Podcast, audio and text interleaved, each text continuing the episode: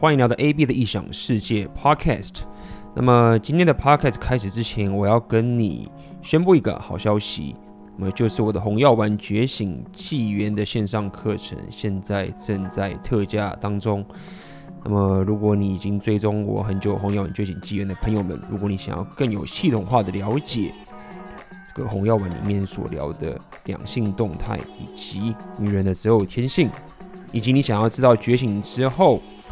的硬价值六大属性的提升方式以及这个系统，OK，那么就欢迎你加入这个课程。那么记得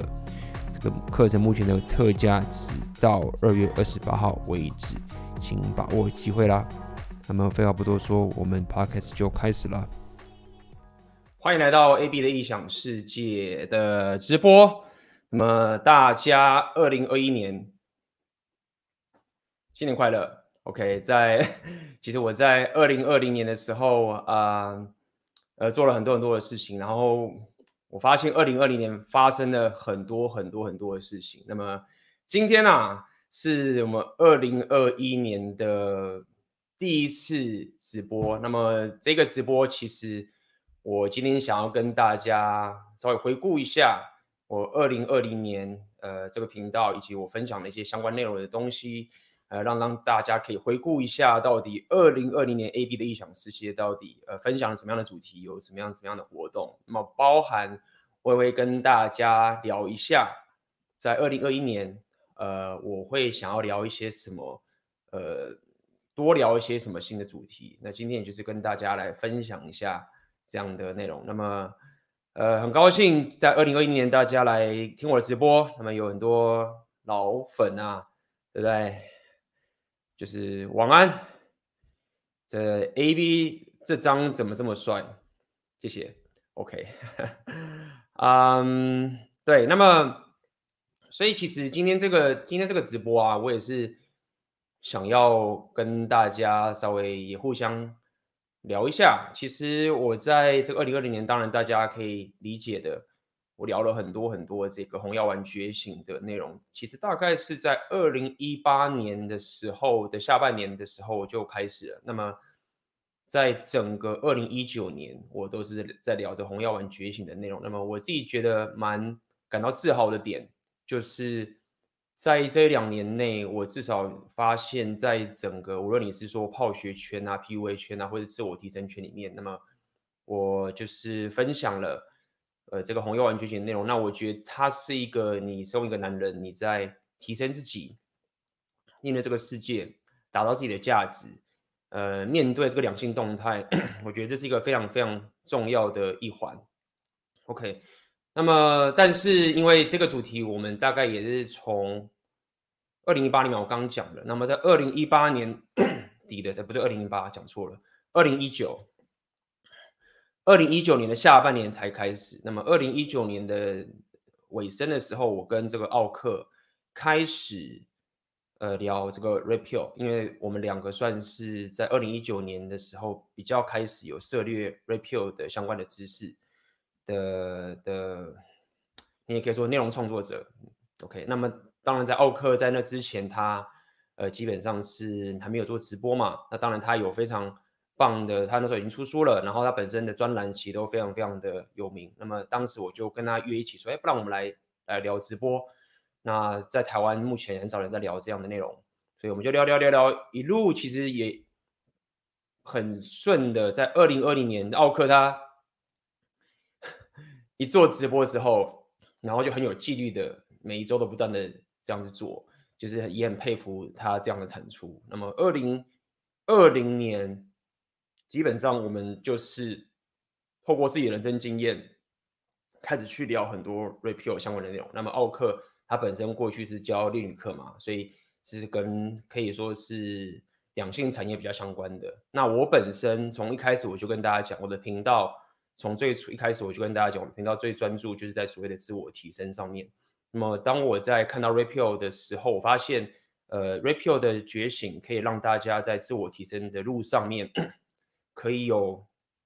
更坚实、更稳固的这一种思维。因为毕竟很多人，呃，你虽然不断的提升自己，但加班加的要死，不了解这个两性动态的时候，然后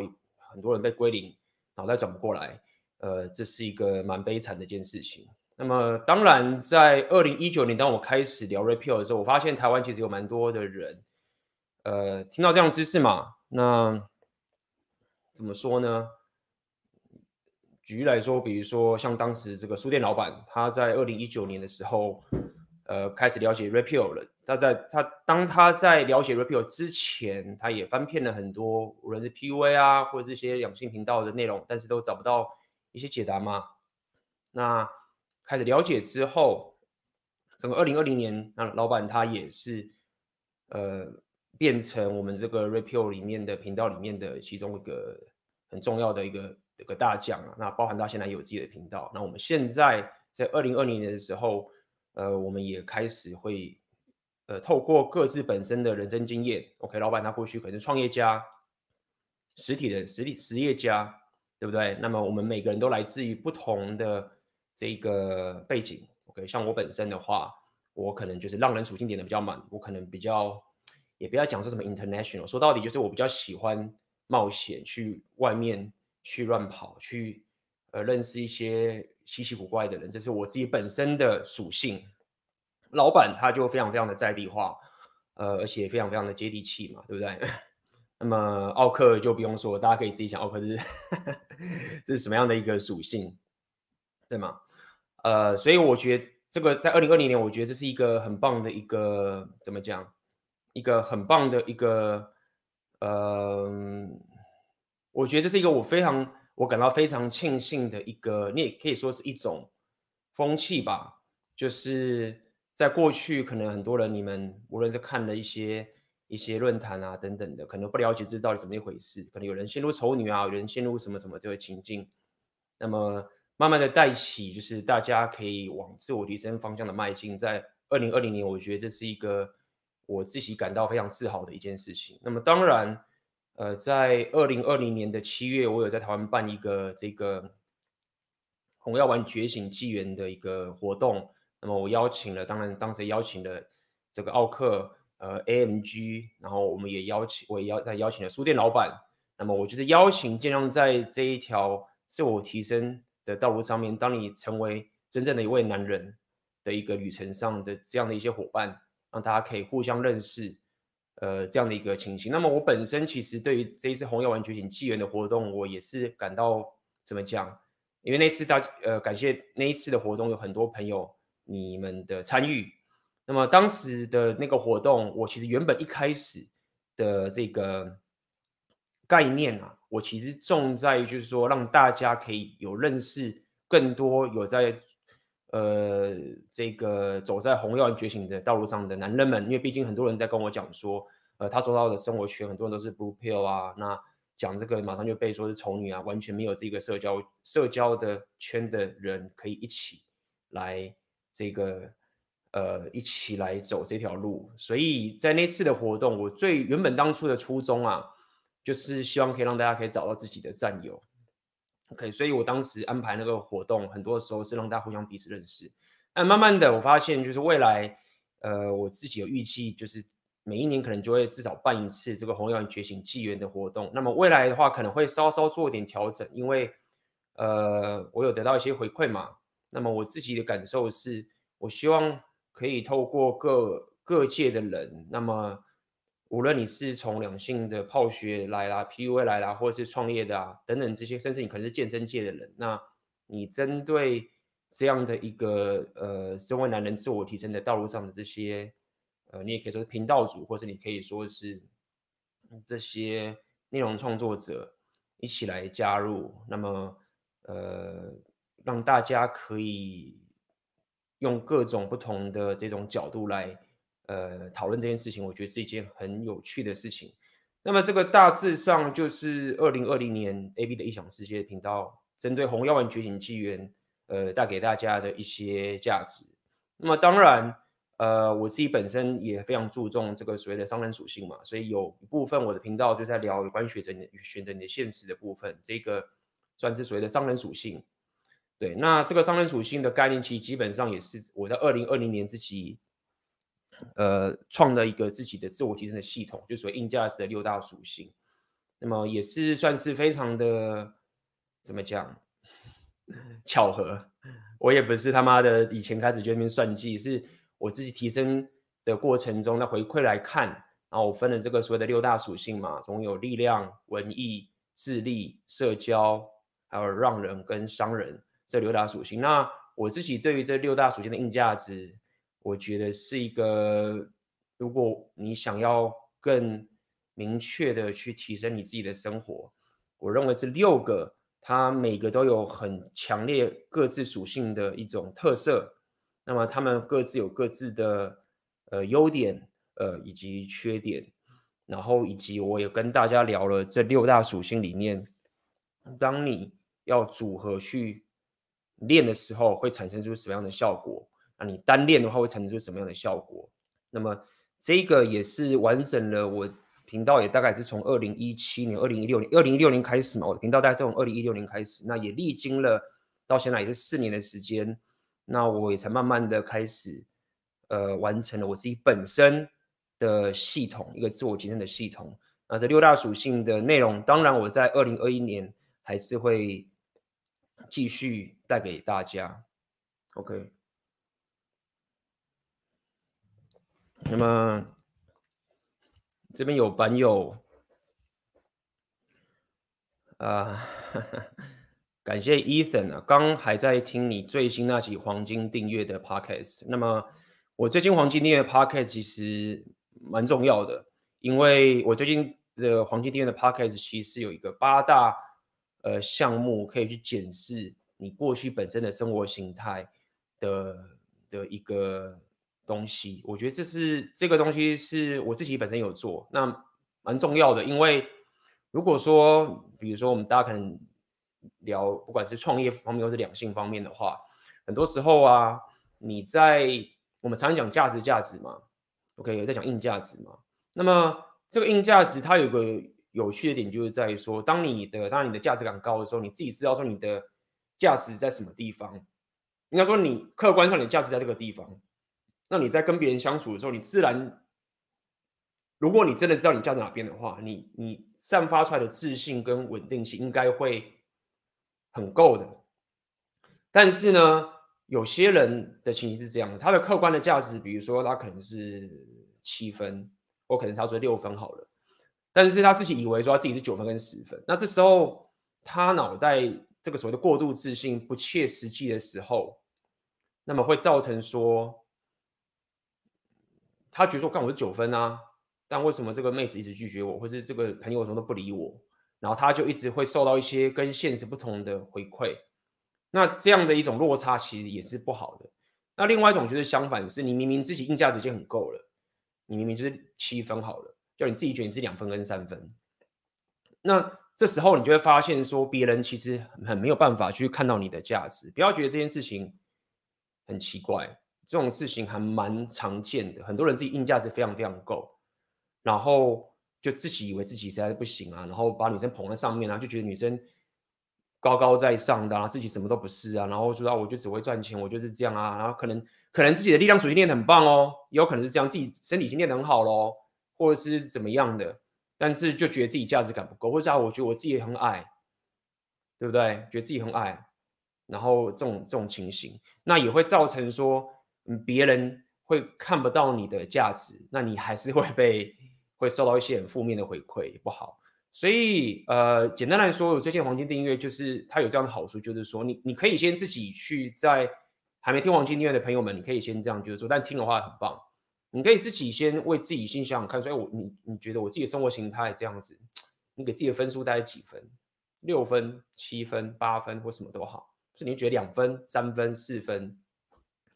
然后再透过我黄金第二的 Podcast 去问你的相关的问题，你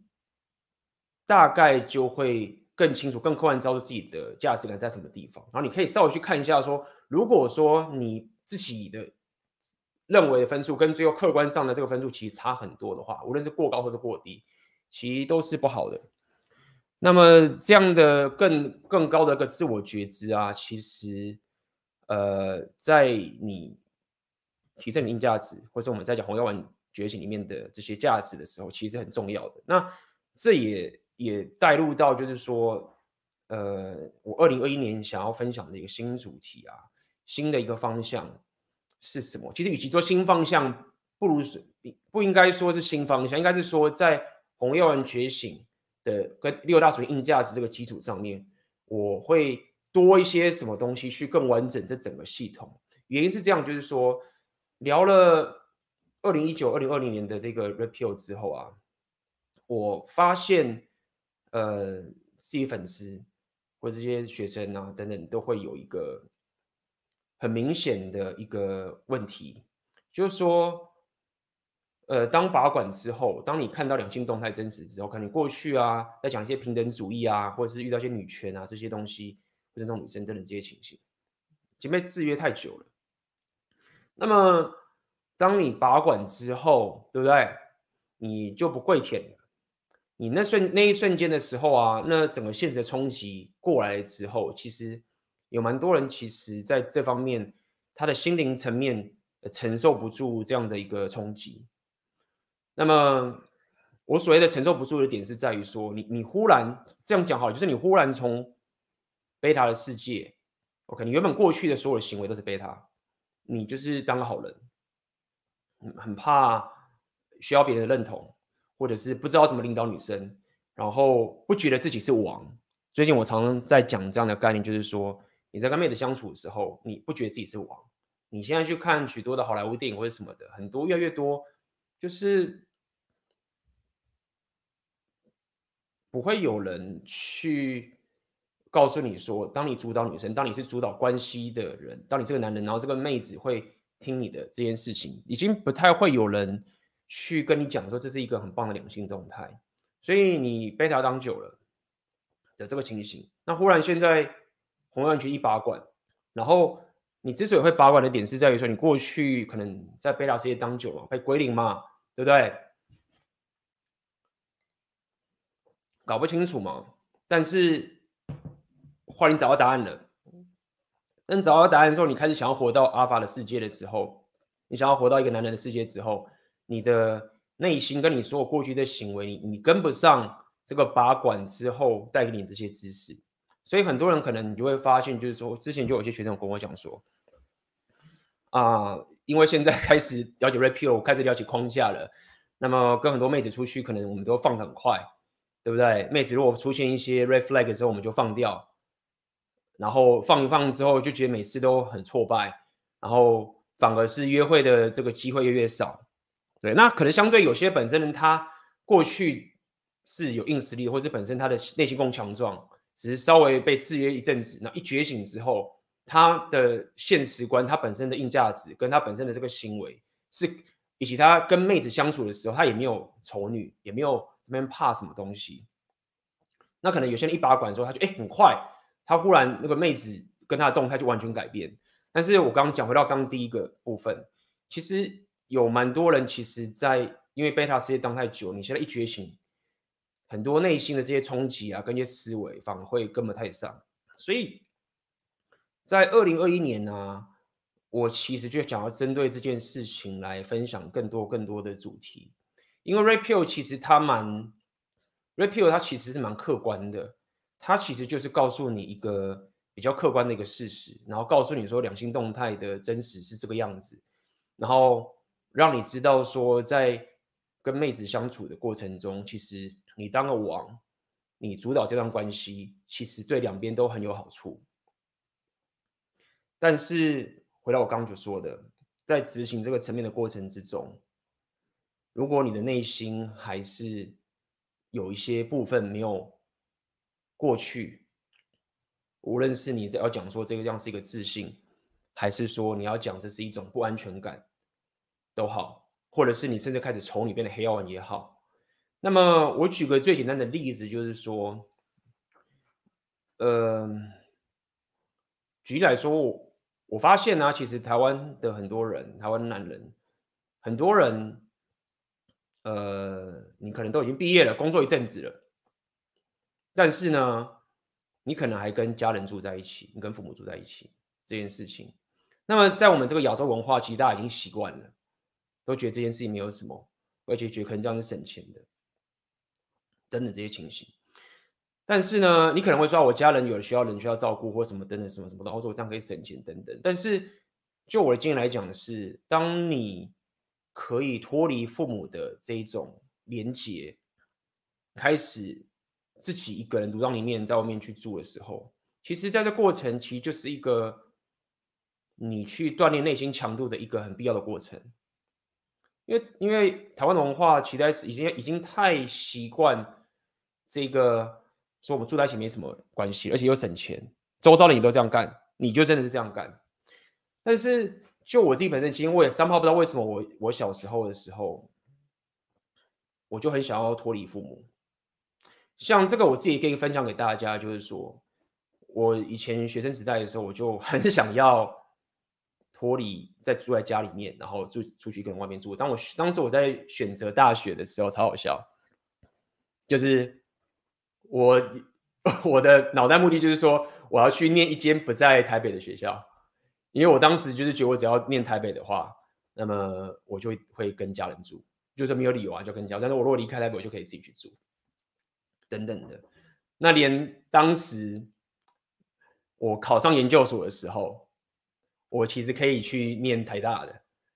然后我当时就觉得说干不要，所以我就选交大，我就选到去新竹去。所以，呃，我自己在学生时代的时候，我本身就有这种想法，一直想要一个人搬出去住这件事情。但是我当时没有想这么多。那么我会跟你聊这一点的概念，就是在于说，当我自己搬出去住，不然我后来离开台北去上海自己住一样，包含到现在也是一样。我一直就是有一种很怪的感觉，就是说，每当我脱离家人的这个连接，出去一个人去冒险的时候，我总是会得到很多很多。这种东西都冒进来，不知道为什么。然后那个是我在台北或者在跟家人住在一起那个保护得不到的，但是我当时也说不出个所以然来。那我慢慢的去发觉说，哎，这个其实对我们今天在聊这个内心心心灵强度嘛，我觉得这是一个非常基础、非常基本的一个一种一种一种锻炼好了，或者一种生活，因为你你就。你就得扛起这周遭世界所有对你的这些混乱的一个过程。那很多人想说，干嘛的很贵啊什么的，我这样可以省很多钱，等等什么什么都好。我讲这点只是想告诉你，就是说，如果你现在开始把管之后，然后你感受到这一切我都懂，但是为什么我我跟不上这个阿尔法的现实观？我明明。觉醒了，但是为什么现实回馈给我的这个这个东西这么的艰难？然后你可能会开始更加丧气，你可能会更加觉得说，哎，算了，我还是不要去跟妹子相处了。我觉得我自己一个人比较好。我去跟妹子，然后这个妹子要么就是 red flag 啊，这个妹子要么就是驯化我啊，啊，这个妹子就是怎么样啊，然后我就放掉啊，就一直被拒绝啊，或是怎么样的。如果你现在会卡在这个地方的时候，我觉得。你现在要开始去了解，有可能很多东西是你本身内心的强度，你自己都没有察觉。包含我这一次黄金订阅的里里面的直播去跟你做检视，也是一个这样的一个目的。为什么我要这样这样跟你讲？就是在于说，为什么我会今天开始聊这些东西？因为我现在来乌克兰这边的时候，我开始有认识这边的一些，也是。男人这种这种男性自我体验产业的人，或者是泡学的人等等这些情形。那么，我发现一件事情，之前我在直播也有讲过，这边的人他们不需要红药丸觉醒。你如果看到现在台湾红药丸，但我跟奥克我们两个在那边讲，或者老板们在讲，其实我们在讲红药丸觉醒的这种这种背景的时代背景啊，是其实我们都已经。我们都有度过这个蓝药丸之约的一种现实观，可能是小时候或什么什么都好。所以当我们在讲红药丸觉醒的时候，我们会很强调这种两性动态的真实，跟你应该要怎么样去提升自己价值的这些情形，我们会讲得很很注重。OK，但是我面对这个乌克兰这边的朋友的时候，他们却觉得为什么你要讲一件本来就应该是这样的事情啊？就是这不就是这样吗？男人就是要掌控框架，男人觉得这个没有什么好讲的。那呃，这样的一个差别，你会发现说，那整个时那个这整个时代背景不同点，就是在于说，他们会这些他们在针对这个红海觉醒的内容，他们会更加的去站在一个说，我要怎么去让女生可以更听话，或者是。我要怎么去照顾这样的一个女生？因为他们本身根本没有需要不需要把管，所以脑袋其实不会这么多一直讲说啊，我被归零啊，怎么样怎么样的啊，red flag 你要小心啊，巴拉巴拉你要怎么样啊，什么什么的。对他们说那个东西已经不受影响了，就走开，不要不要来乱等等这些情形。好，所以那因为我跟这些人开始接触的时候，我自己感受到一个点，就是在于说，其实。呃，很多开始你从来往前开始把管，我刚刚讲这些这些人啊，呃，过去在左派那边的人，他们可能会叫你提升自信，提升这些什么什么东西，但是他们隐藏的一件事情是说，他们其实还是在蓝药丸之约的框架下面去跟你讲自信。比如说，他跟你讲说，哦，你你你你，如果你为什么要要男子气概？你这样是不是呃没有自信，只是有恐惧？就是说，如果你真的很有自信的话，你不会，你不会担心说你自己穿个什么粉红泡泡裙啊，什么什么的。你为什么一定要那么在乎？就是说，在过去中左派这边的人，他们会给你一个很左派这种自信的点，就是那种平等主义自信，就是说，哦，你你干嘛要那么要要要一定要主导关系？你这样控制狂，这样恐惧什么什么的，用这种方法。那么后来我们在聊红海觉醒的时候，我们就跟告诉大家讲了，就这不是什么恐惧，这不是什么东西，是它本身的。主导的框架就就有问题了，这个概念我们之前有讲过这样的概念。好，但是你 rape 聊越来越多了之后啊，你会发现西方他们走到那边很女权的地方，他们开始开始变走向 MGTOW，OK，走向了 MGTOW 之后呢，其实这种这种情形变成是他懂他把管知道的真实，但是呢，他因为太过的去走自己的路，在完全停止跟女生去沟通，这是我们之前跟大家讲，Red 呃 MGTOW 里面的终极解法其实不好，因为他们认为男人自己走比男女相处在一起好。那么慢慢的走到这边，我认识这边的人说，我发现说他们概念又慢慢的回来，在讲原本的自信的概念，但是他们的自信概念跟我刚一开始讲那个左派又很不一样啊！一开始的基础就是我本来就是王啊，你本来就应该听我的啊。那如果你不听我的话，那你就就是收回关注啊，就走就很正常啊。那但是我才不要，我才不要很愤恨不平，相信黑药丸说哦，我要 make town 或者是哦什么女权很机车哦，然后那个女生什么什么什么之类的，哦哦那 reference 就是他不会去讲这样啊，就说我本来就是主导这个框架，那。我照顾你，如果你不听我的，那我可能就会惩罚你。但这个惩罚是怎么惩罚？我们之后有机会跟跟你讲。哎，你做得好，我就奖励你。我完全呈现着一个外在与内在的一个调和的一种混合在一起。好，所以呃，讲这么多，要跟大家稍微总结一下。二零二一年呢、啊，我还是会继续的去聊 REPEAL 的内容，但是呢。在跟二零二零年很不同的点，我希望可以再打造出一个一个，我再可以分享出一个系统是更扎实的。就是说，我希望可以让许多人你把管之后，当你面对这两性动态的真实之后，当你知道你脱离这浪漫主义的时候，OK，你想要去杀死你内心的挫能的时候，你需要去重新打造你一整个坚实的一个基础。这这个。很多人可能容易觉得啊，我就是一直去 PUA 把妹就好了。也许也许吧，有些人你你你你本身内心强就够，你只是缺乏跟妹子相处的经验。你这时候去 PUA 把妹一下，很多约会很多约会的经验，哎，你可能你这个问题就解决了。但有些人你不是哦，你可能有些东西没有处理好，你这时候就算给你很多妹子，你的生活可能会更加悲惨，因为你内心强度跟这种。阿法现实观本质这个东西你没有准备好，你就过不了这个坎。所以举例来说，刚刚我举个例子，就是比如说你跟你如果现在还是去跟家人父母住在一起，我知道这听起来很很刺耳，我理解，我不会演的。跟大家讲，在去年二零二零年的时候，我刚从呃罗马尼亚回来，从上海回来的时候，我也跟家人住。为什么？很简单，因为我当时这个也先跟大家，为什么当时我都不讲？因为我去年我本来在年初的时候我就想要飞了，我就想要来乌克兰了这边了。但是你也知道，就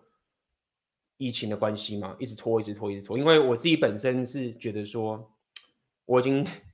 离家太久了。那好不容易可以回到台湾，回台北，那我希望可以多跟家人相处。那我本身就想说，我帮他既然都又马上又要再走了，所以就跟家人一起住。但是我自己内心深处，我自己很了解，就是说我我想要一个人住，我我要，这是我希望可以打造自己的生活的这个情形。好，所以无论有什么理由或者怎么样，讲到这个点，我就跟大家讲，比如说其实。慢慢的，我要分享的一些内容会根据你在弘扬觉醒把管的一个过程当中，如果你发现这个现实你实在支撑不住，这个现实没办法跟上阿法世界，那你可能需要很多很多心理层面的一些很基本的东西开始重新建构起。这可能会跟心理学有相关，这可能会跟你你的生活形态的态度相关。OK。这跟很多很多事情相关，去走你的红药丸觉醒的路，好不好？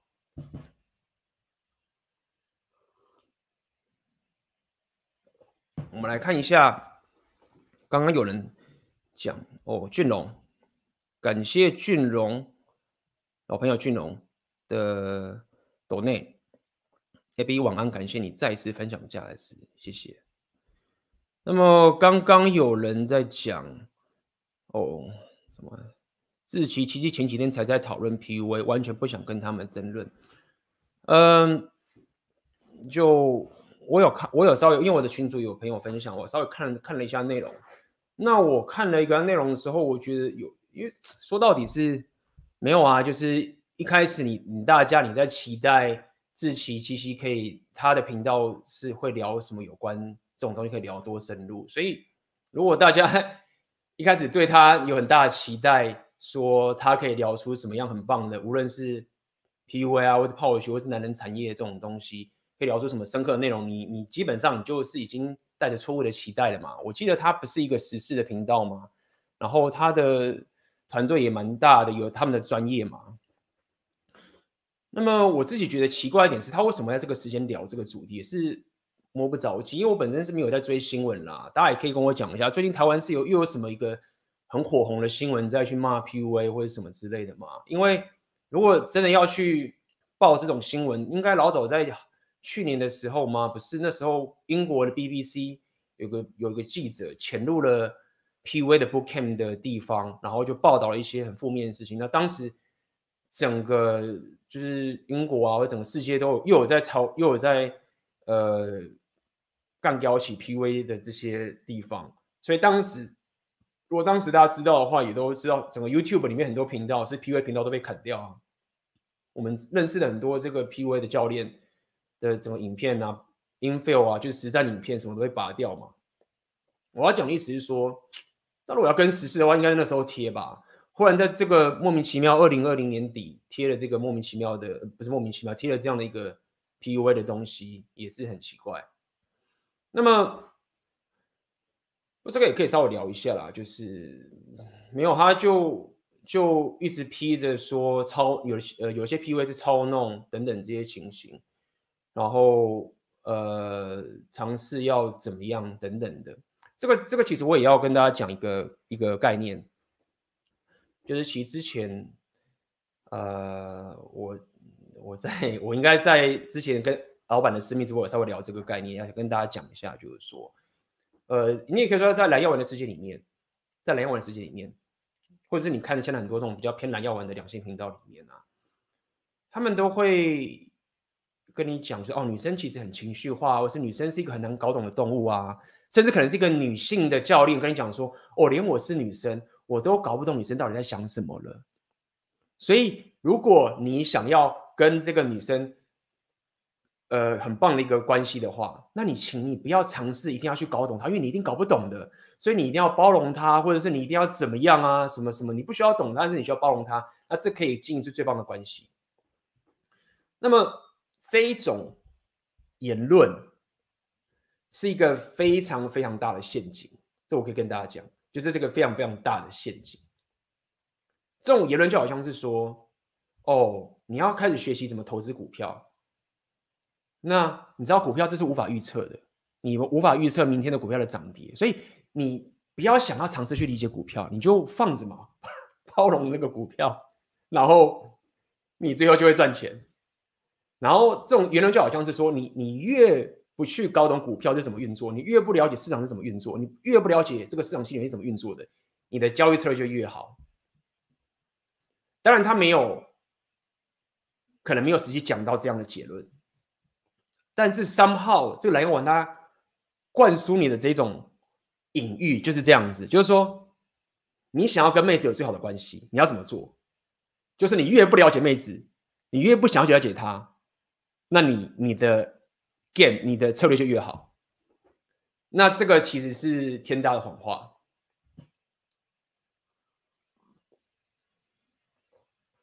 当然那时候奥克有讲啊，就是他补充的，当时没有想到，他说。这一种讲法其实就只是很多妹子去为自己的不可理喻的行为去做开脱什么什么的。那我觉得这个很有道理。那就是这是妹子自己的角度嘛。我们我也懒得去去往这个方向去去讲。我要想讲的点就是在于说，你要了解这件事情，就是没有错。妹子很多情绪是很难去理解的，变化多端，这情绪嘛，不是逻辑嘛，合理。但是你不要以为那些可以把关系处理很好的男人，他们不了解妹子，他们不知道，他们他们不是不了解，他们很了解，他们的那个感知能力很强。那时候我就会讲这个概念嘛，就比如说你最简单，你在你在你在学网聊，你在跟妹子聊天，对不对？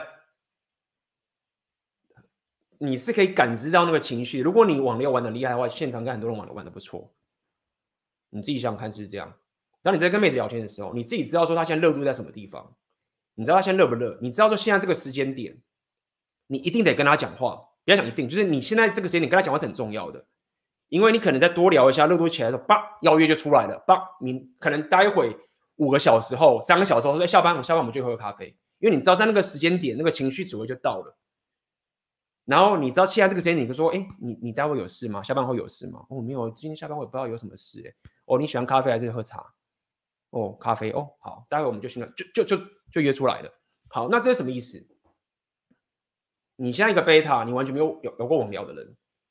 你知道在那个时间点是很关键的时候吗？你不知道，你可能会觉得说，哎，看老板忽然叫我去干嘛，或者我现在忽然得去上厕所，那算了，先放着，待会下班再回他。下班再回他的时候已经太慢了。好，那这是什么意思？就表示你了解妹子那个时候的情绪的水位在哪边，就是你懂她的这个情形啊。那你不懂的人，你他妈就回家打手枪啊！所以我想讲这个点，就是在于说，当你去理解跟妹子的动态，你了解妹子那个情绪的时候，不代表说你一定要操纵她，或是你一定要去欺骗她什么的。但是那些很厉害、很会 game 那些男人，他们是很了解这些东西的。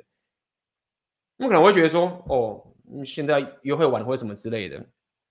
睡晚了，对不对？妹子忽然传讯给他，啊，觉得现在没差，现在不不回也没有关系。跟当时完全不一样。那为什么他知道这些可以不用回？为什么？没有，他懂啊。所以，所以我觉得未来大家可以再看这些蓝药丸的这些这些，无论是我们刚刚讲志气嘛等等这些情形，跟你讲说你要诚意啊什么之类的，你要不你要去小心，就是说你的脑袋是是误解为就是说我最棒跟妹子的策略就是越不了解她我就越我我越傻，我越这个傻大个，越不了解这东西，我这越然后好像憨厚。对不对？然后这样子，我的 game 的能力就越强，妹子就会越喜欢我。没有，并不是这个样子，哇！所以，嗯，没有啦，就就是这样，就是，呃，我觉得聊志祺那个东西，我其实不会特别想要去聊它里面内容到底讲了一些什么，可以红药丸或者什么这些东西。我只是觉得很好，很纳闷，就是说为什么他的团队在这个时间点要聊这个主题。就是说，你们不是应该在 BBC 在那边吵的时候去聊这个东西吗？流量会更高吗？直接点，我觉得有点奇怪了。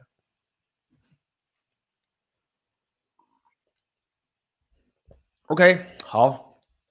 那待会我来回答大家的问题。今年二零二一年，OK，就是待会好好来回答大家的问题。大家其实也可以，你稍微可以想一下，二零二一年、啊，你希望可以听到。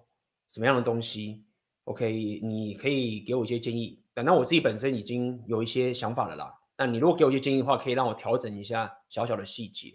那基本上重复一下，整个大方向我还是往红药丸觉醒的这条，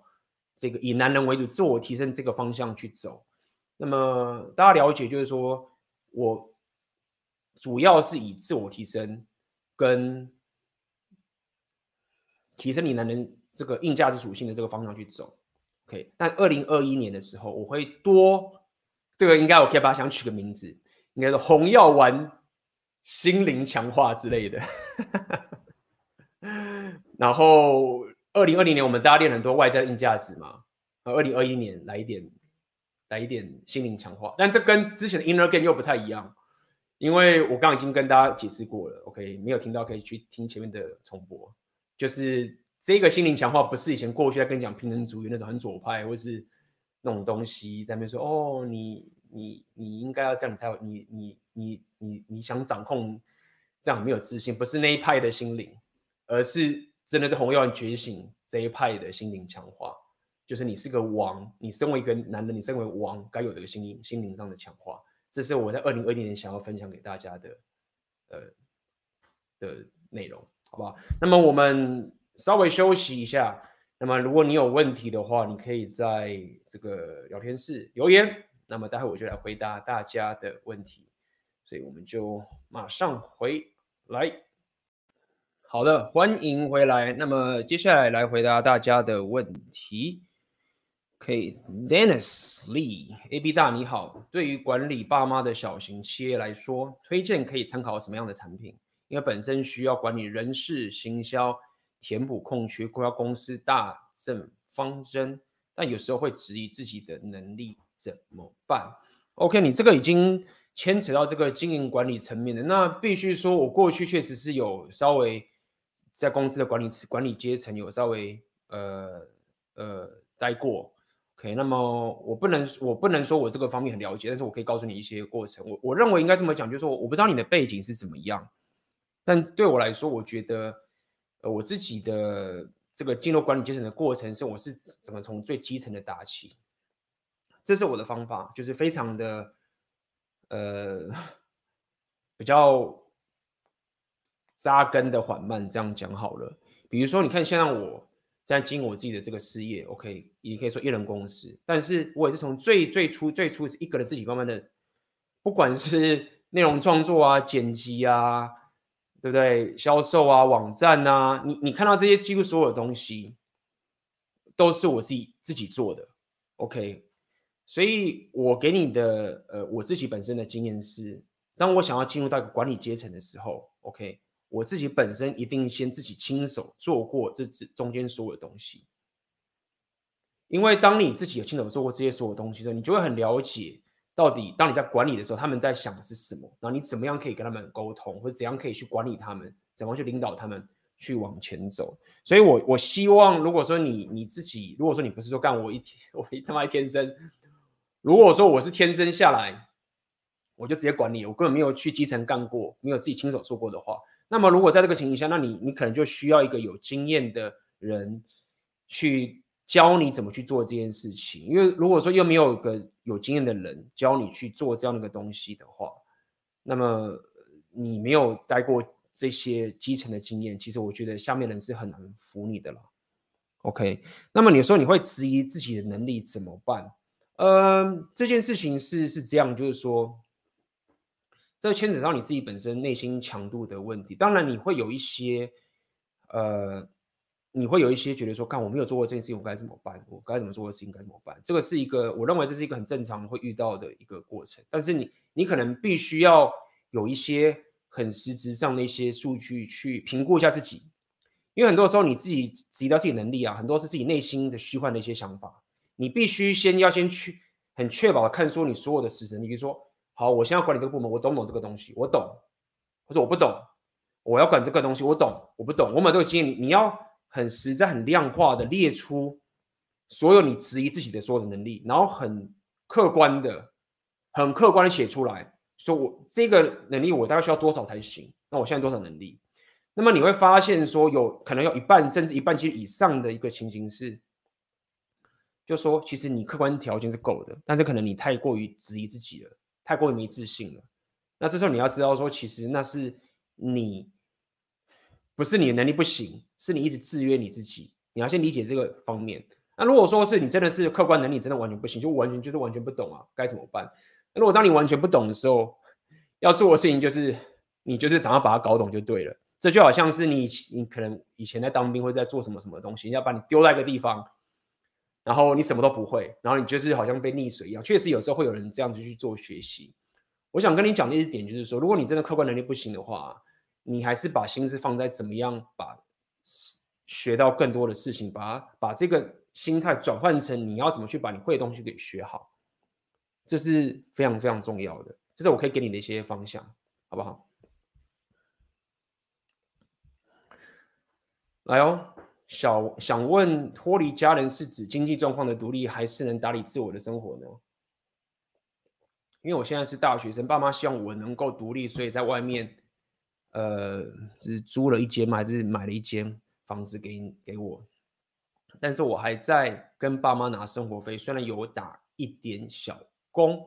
呃，我这边讲了讲脱离家人，但是指全然的经济。的生活上的都可以自理，但是因为你现在是学生，所以我认为学生的话你是情有可原，就是说你可能要求学或什么。但是有些人是学生，他也是可以出去了，所以怎么讲呢？如果说你是学生的话，我觉得也不用太太过于这个要求是自己要完全经济独立。那像我自己本身的话，我大学的学费跟研究所的学费我都是助学贷款，那么我也是毕业之后才去把它还掉，这整件事情。我想跟你讲的点就是在于说。你想要变成一个男人，经济可以独立自主这件事情是很重要，是非常非常重要，真的是超级重要的。我不是要你变得有钱，你只要可以达到说，我花我自己的钱，我赚我自己的钱，我决定我自己的人生，这个气场是很强的，而且你要面对的困境也是很强的。就是说，不要真的不要，你贪了一个小便宜，说我这样省了一点钱，但是你却少了这个所有掌控权，其实很不划算的。是非常非常不划算的，就是说，你他妈宁愿就是租一个很小间的，甚至跟别人住，但是你却有自己掌控权。因为当你有自己的掌控权的时候，你在做很多很多的决定的时候，你就真的可以说我要这个，我不要这个，就干你屁事，我要干这个事情。OK，那这个气场就会影响到，无论是你自己未来的事业工作上面，或者是社交层面上面，甚至跟妹子相处上面，都会很不一样。你你散发出来气场就是不一样，你就可以领导对吧？你就可以当王。你如果没有这个能力的话，你就很难当王。你你怎么当王？很难啊，很难当王啊。所以呃，简单来说，你你你慢慢的往这个方向去迈进，OK，尽量的让自己经济上跟生活生活上都可以完全自主，自己来做决定，对不对？我想要把妹带回家，我将可以把妹带回家。那这个房子是我租的啊，不是吗？对啊，我想要带他去吃什么，我就带他去吃什么，因为我我我出钱啊，对不对？就是这件事情长久下来会带给你很大的帮助，不管是内在还是外在。那当你有这样的一个生活形态，有这样的一个生活习惯跟内在的一个情形的时候啊，你未来在创业或是你在去提升你的上升属性的时候，你的那整个气场会很不一样，你你你的气场就会很不同。你会知道说，我要维持这样的一个生活，我身为这个价值，我的价值感需要有多少？我要可以为这个世界贡献到多少东西？我可以帮助到多少人？那这个时候就会互相不断的累积，你的竞争，你的你的这个 hypergamy 就一直往上冲，是互相帮忙的。OK，你你需要有这个掌控权，你就会不断提升你自己的价值，那周遭人就会不断的过来。OK，这这个是给你的一个想法。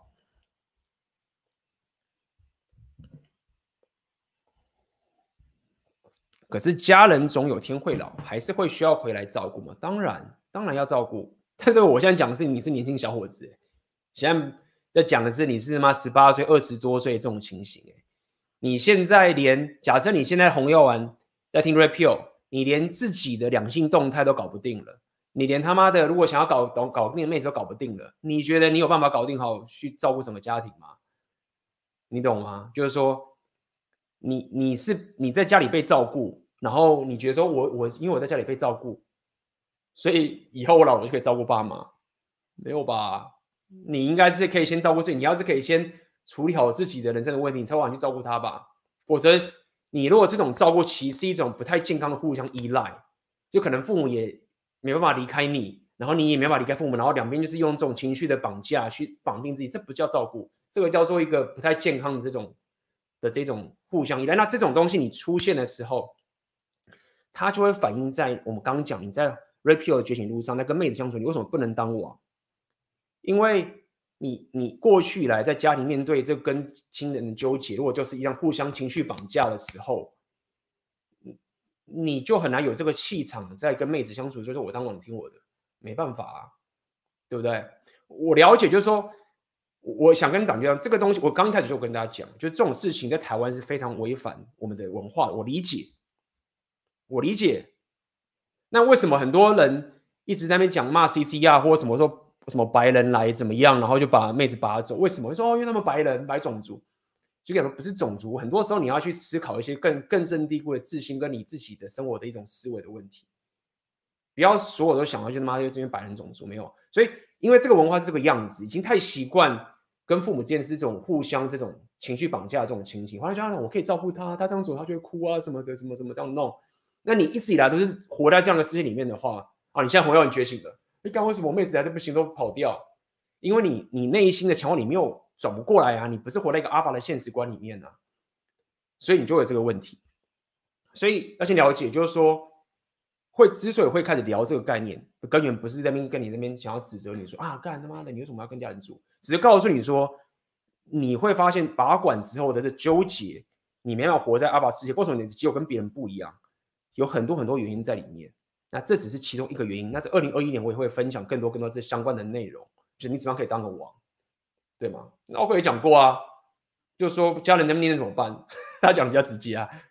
就过年的时候妈钱丢下去啊。就说这是我赚的钱，那家人就会闭嘴。那我是不会，他讲的是很有道理啊。但是这其实就是一种一种情形啊，对不对？来，我看一下这边有人抖内，感谢少年的抖内。现在在生活和金钱上处在混乱的。呃，状态有段时间了。前几个月转到一个跟我一样做网络电商的妹子，对方知道我没有想定下来，也知道我可能随时离开，还是搭上线的。上次小旅行也汇钱给我，要我去处理住宿、交通费等问题。虽然身边不时也有一些陌生的妹子，只有眼神交汇或交流个几句，但是总会有先把价值提升再去转盘子的念头出现。而打住，想听 AB 如何看待我的处境心态，因为我目前也不太清楚是不是在逃避。嗯，可你的问题应该是指说你现在的经济状况是很不稳定的。那么处理住宿交通问题，小旅行 OK，所以很多时候可能是妹子出钱。虽然身体身身边不时有一些陌生的妹子，只有眼神交流或者是几交流个几句，但是总会有先把价值提升再去转盆子的。呃，OK，了解。所以我觉得这个问题应该是这样，不是说先把价值提升再去转盆子的妹子的念头。你无论是在什么样的情境，你价值都要提升。无论什么妹子，价值都要提升，这没有什么好讲的。我觉得现在的问题是在于说你。对于现在自己光你自己本身的一个生活形态的一种品质，你其实卡住。这其实你可以去，如果你有交我的黄金订阅，假设你有的话，你可以听听看最近的黄金订阅，就要聊这个部分。你现在的这个部分就是在于你自己的一种呃财务状况跟你的生活形态，或者是你自己的 life purpose，你这边分数比较低。我在我的这个呃黄金订阅就有聊这个概念，有一个部分你要去评估自己的生活形态的情，就这样。第一个是你 relationship、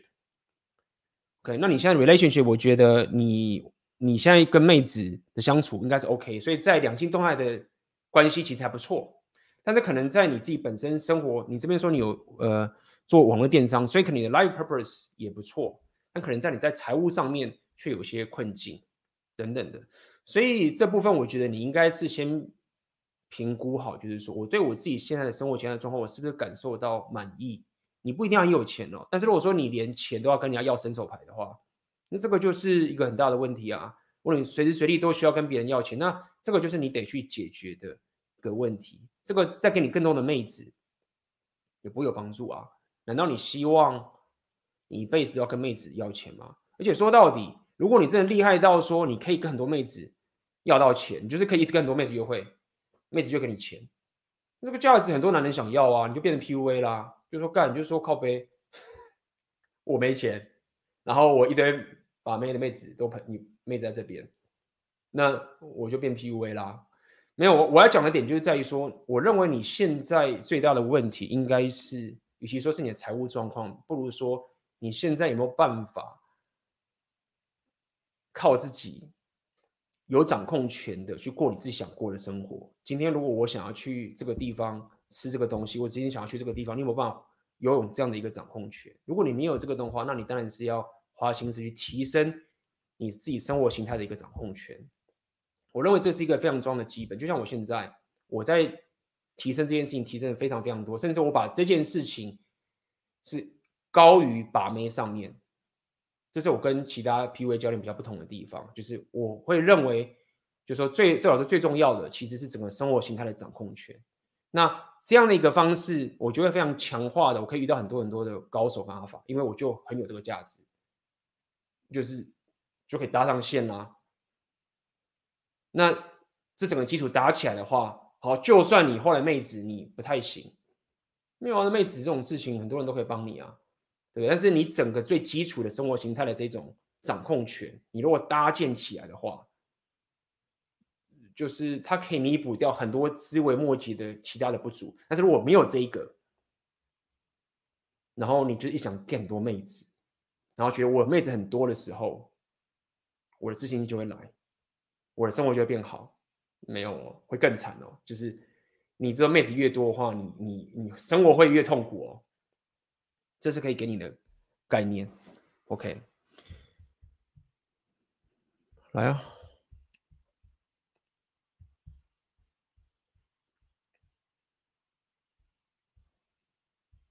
来下一个问题。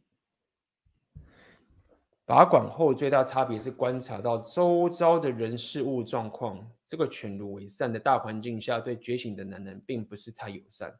因为既得利益者的恐惧与害怕，最后觉得还是要回到选择你的现实，因为照着主流价值走的话，一定会败。哦，OK，我也是问题。OK，生活人生的掌控权很重要的。OK，心灵强化也很重要。硬价值也很重要，把妹也很重要，很多东西都很重要了。慢慢玩嘛，对不对？还年轻，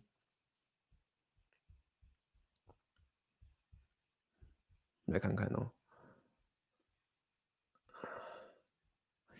对啊，大家还是聊 PUA，这这只是一个名称嘛，就是当你想要提升自己，变成一个男人。然后可以拥有很很棒的关系，这就是一种 PUA。但有人说这不是 PUA，PUA 是那五步陷阱，whatever，你就自己去找名词解释。想问 AB，如果当老板的对待员工是要 Alpha 加贝贝塔 Face 软硬兼施吗？如果你要我讲一个很简单的回答，嗯，没错啊，当然是啊，就是这样子。你要照顾你的员工，但是你是老板，你掌控全局，你决定。公司的方向，你承担这个责任，对，所以整个大框架，员工会听你的，但是你要照顾你的员工，这就是阿法加贝塔的软硬兼施，没有错。嗯哦，我看哦。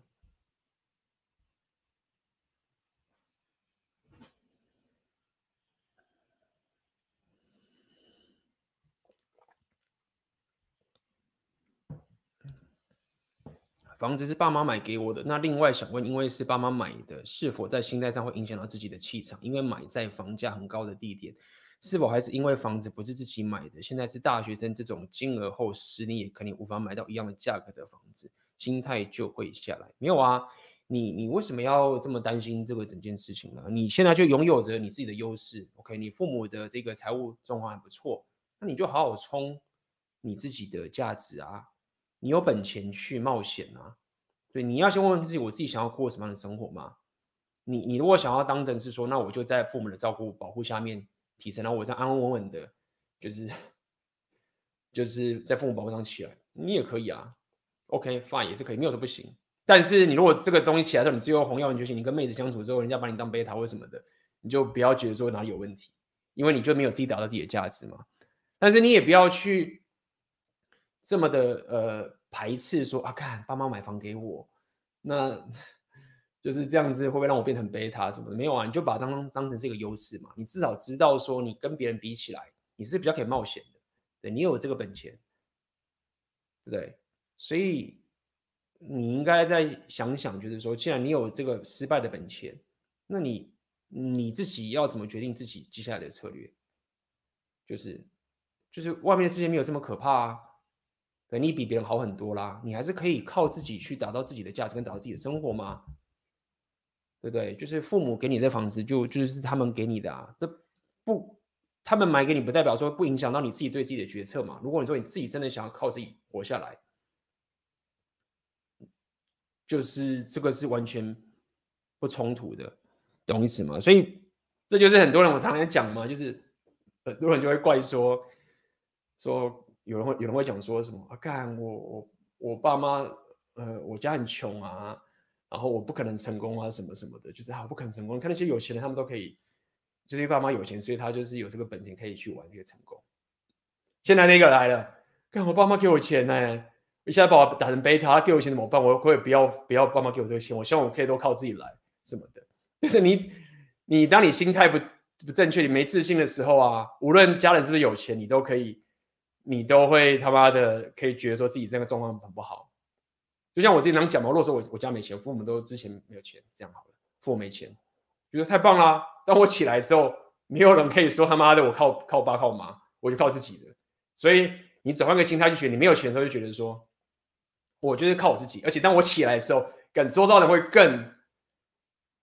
respect 我，就真的是这样啊。就是我现在跟他讲说，干我靠自己啊。也不是靠，就是我就是没有跟父母借钱或什么这样弄进来，就就很爽啊。那你有钱的话，你也可以说，哎，我有这个优势，我就好利用这个优势，继续往上走，对吗？所以回归到自己的心心态的问题，OK，不要因为外在说啊，父母买房给我，那我这样是不是就不行？没有，OK，不是这样子的。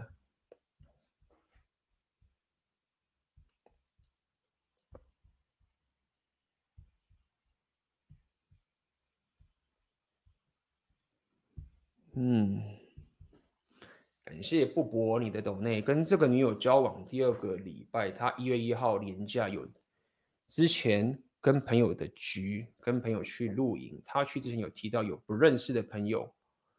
回来，他跟我分享的时候有无意间提到一个男生很幽默，气质也很好，请问他是在 game 我吗？对别人的描述基本没有。嗯，你的问题是什么？什么叫他在 game 你？这个是什么意思？你觉得他在废撤你吗？对不对？什么叫他在废撤你吗？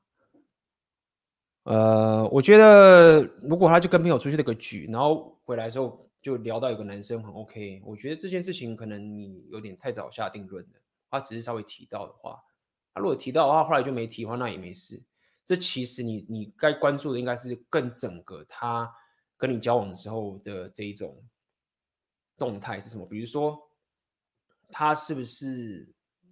呃，假设你他是你女朋友，不是只是一个 dating 的对象，他是不是以你为主，把你当最重要的那个男人？我觉得你应该要去往这个思方方方向去想，他是不是会主动的去排除其他想要追他男生的这个动的这种情形，还是他会跟你讲说啊没有啊，他也没有要追我啊，他只是什么之类的，还要主动告诉你，所以这男生他他这样子追我，他这样这样什么给你看，你可以感受出来说你的女朋友是有把你当网，这是我可以给你的一个情形。那如果说他今天只是可能原本就跟朋友聚会，然后觉得哦这个男生很有趣。气质很好，不错，这样。那我觉得其实如果只是稍微提一下的话，那应该是无伤大雅。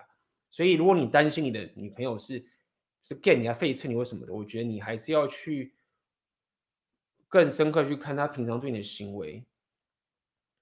她是不是以你为主，还是他会跟你讲说我没有啊，我跟男生没怎么样啊，他来追我，啊你想太多啊什么之类的，你可以去分辨得出来这个的差别。呃，这样了解我的意思吗？Okay. 看一下，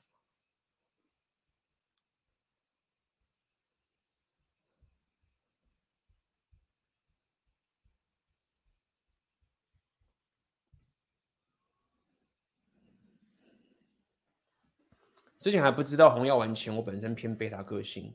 但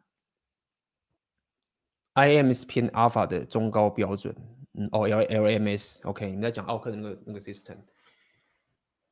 有个交往三年单纯的高分女朋友，但是被高分阿法男骗走上床了。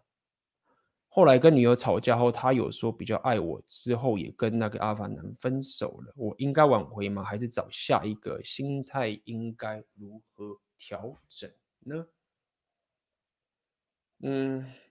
很讲是一个挽回层面嘛？先这样讲，就是说，嗯，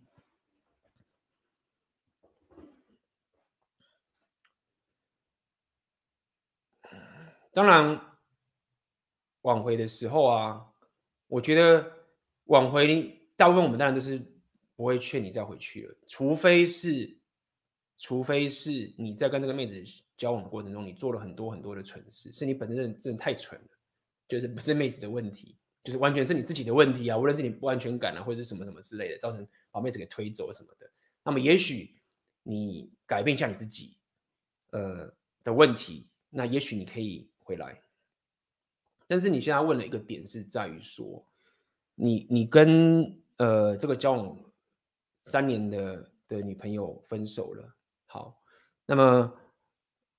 你说他后来劈腿吗？骗走上床等等这些情形，我觉得你应该要去思考的点是为什么？为什么这件事情你她是你女朋友，然后这件事情会发生？我觉得这个非常非常重要，就是你在跟她平常的一个互动的时候的情形是怎么样？因为说到底是这样，就是说，如果你现在讲 Repeal 的真正的两性动态的长期关系的话，要告诉你的点是说，其实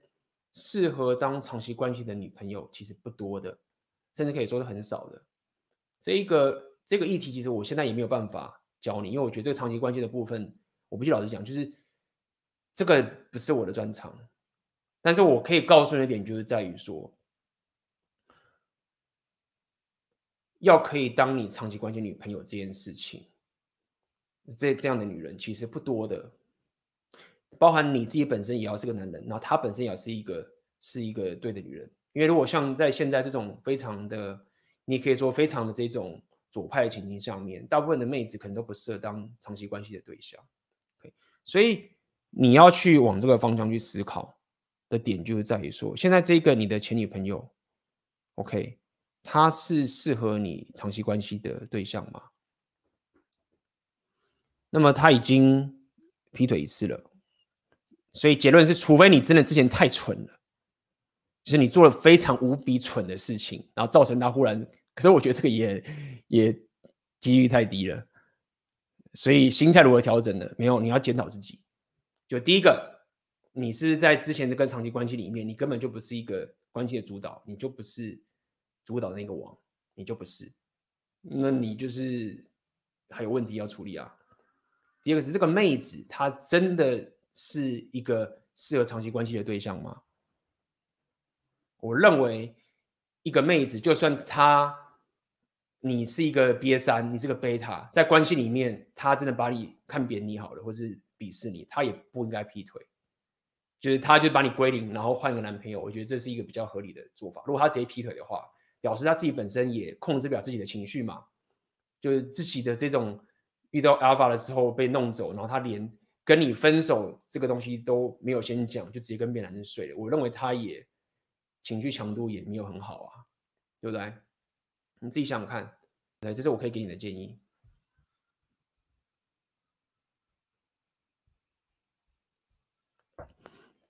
大你好，我是从基层做起，已经在家里的公司做了十年多之久，现在爸妈不推我，是在困扰我执行公司治理。所以你的问题其实不在于你不能管理公司。如果你在公司已经做了十年的话，那我相信你在管理的人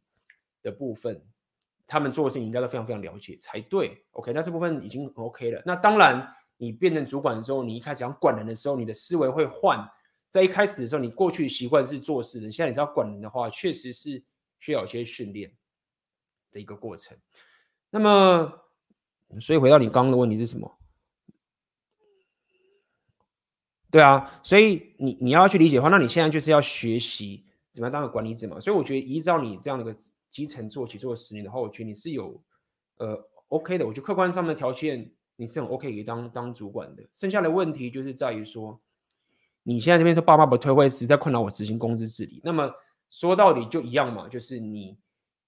你要去先思索说，在这个公，在你的爸妈下面去掌管这家公司，是不是你真的觉得你自己想做的事情？这是你的，可能是你的家族事业啊，或等等这些情形。你要一开始就要先思考，你是不是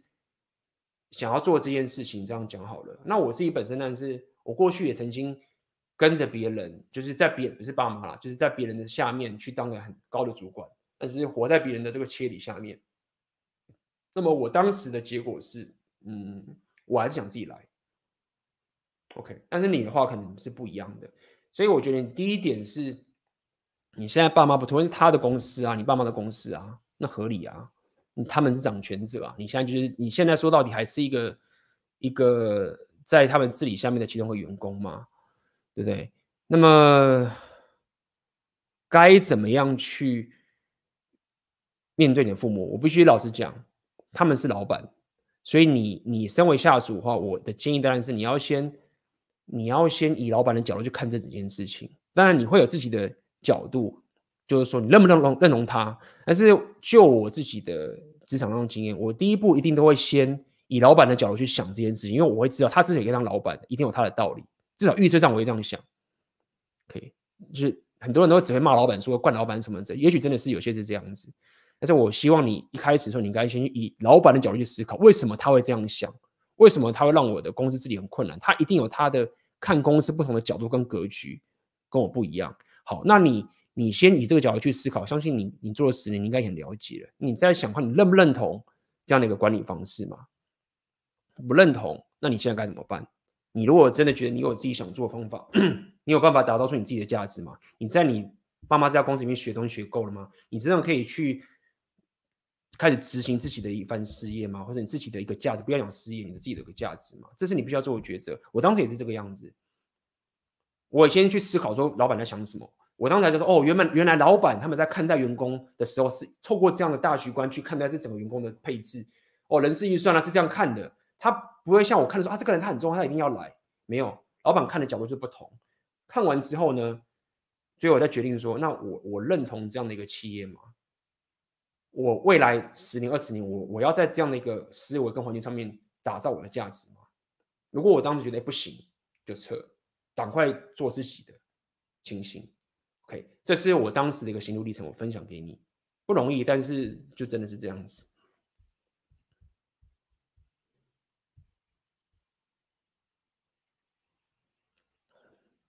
嗯哼。